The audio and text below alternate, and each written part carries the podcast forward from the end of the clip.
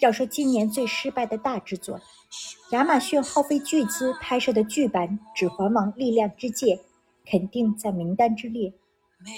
尤其在与隔壁 HBO 备受赞誉的《权力的游戏》衍生剧《龙之家族》对比下，更是如此。节奏缓慢，台词信息含量过低，多条故事线各自为政，使得结构混乱。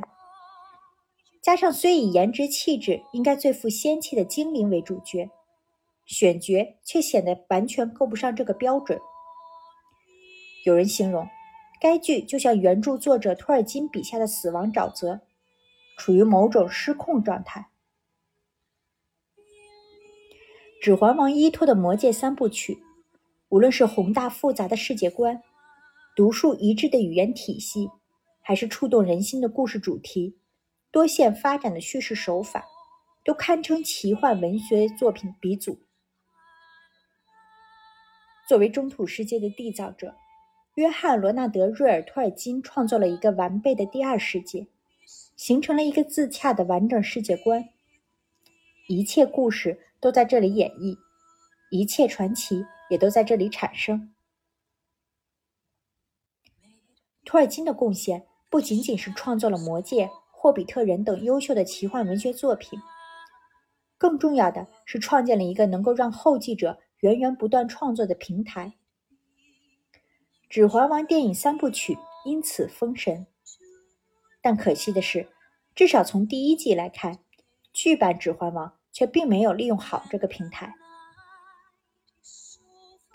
托尔金文学创作的动力和灵感来自何处？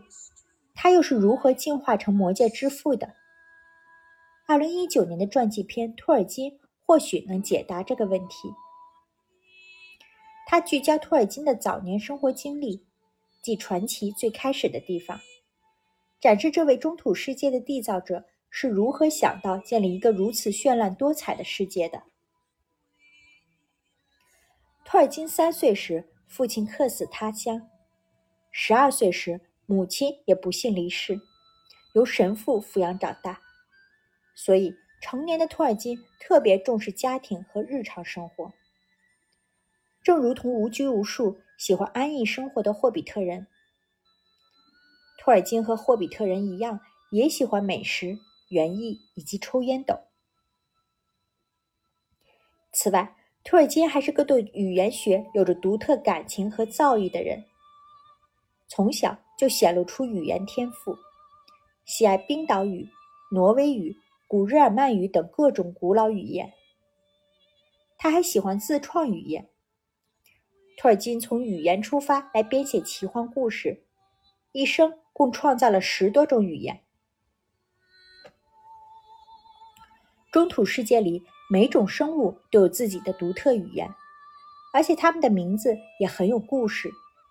比如史矛革源于日耳曼语动词，意为挤过一个洞穴。精灵使用的意为星星照亮我们相见的时刻的昆雅语，则仿佛是从欧洲古老浪漫的神话中走出来的。无论书写还是吟诵，都优雅诗意，富有美感。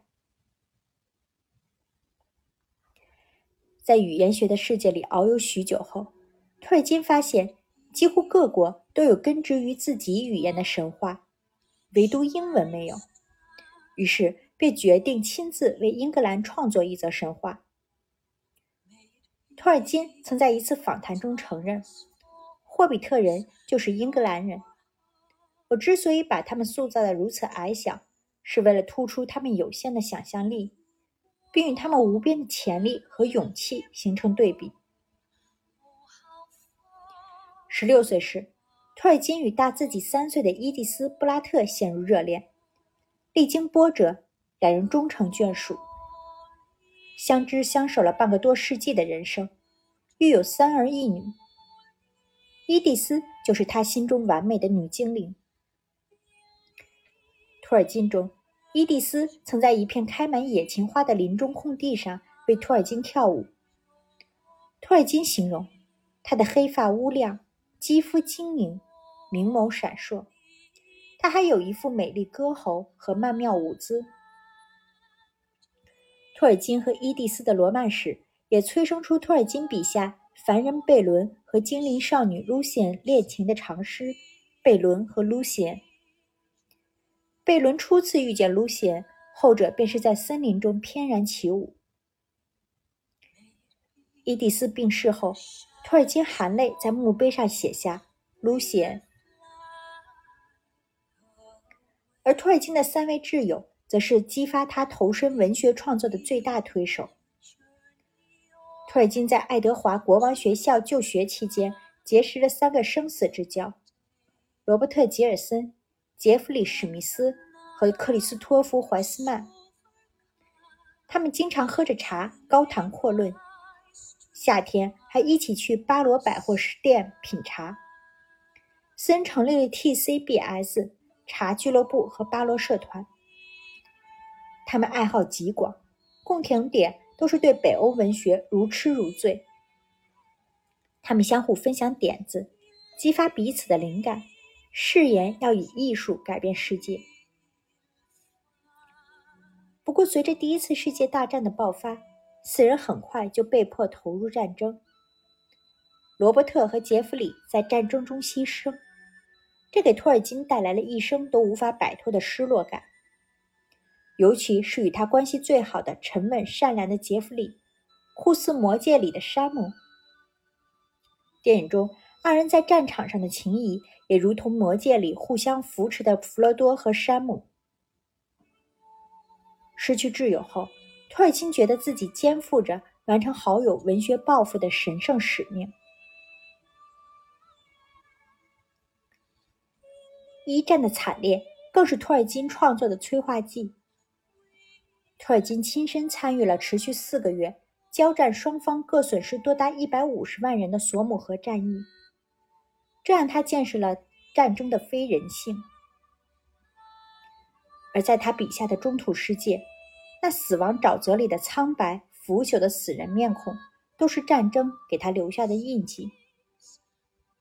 受伤的托尔金在幻觉中仿佛看到的在战场上游荡收割的死神。正如同魔界里凶残冷酷的黑骑士。不过，如果严格考证，托尔金这部传记片和历史真实情况其实有多处不符。影片聚焦托尔金青年时期，理应不适合出现太多与魔界相关的内容，因为那时的托尔金应该在写《精灵宝钻》。而他在开始创作《霍比特人》手稿时，其实已经四十多岁了。着手写《霍比特人》续集的时候，他才想到要把魔戒作为联系前作和续集的纽带，并让它成为邪恶力量的象征。所以，电影中出现的那个和《指环王》中的魔戒极度相似的戒指特写，更有酷似甘道夫的形象，都有刻意讨好原著书迷及《指环王》影迷的嫌疑。不过，或许中土世界的魅力可以抵消这一切。它不仅给予了托尔金力量，也强烈而真切地触动着大量读者和观众的共情感受。因为这个世界就是我们所处的现实。在魔界里，黑暗和邪恶伺机而动，它在友情之间种下猜疑，让人性显现出贪婪和丑陋。但最后，成功遏制黑暗、战胜邪恶的，不是盖世英雄，不是强大魔法，而是普通人心中坚守的爱、信念和希望。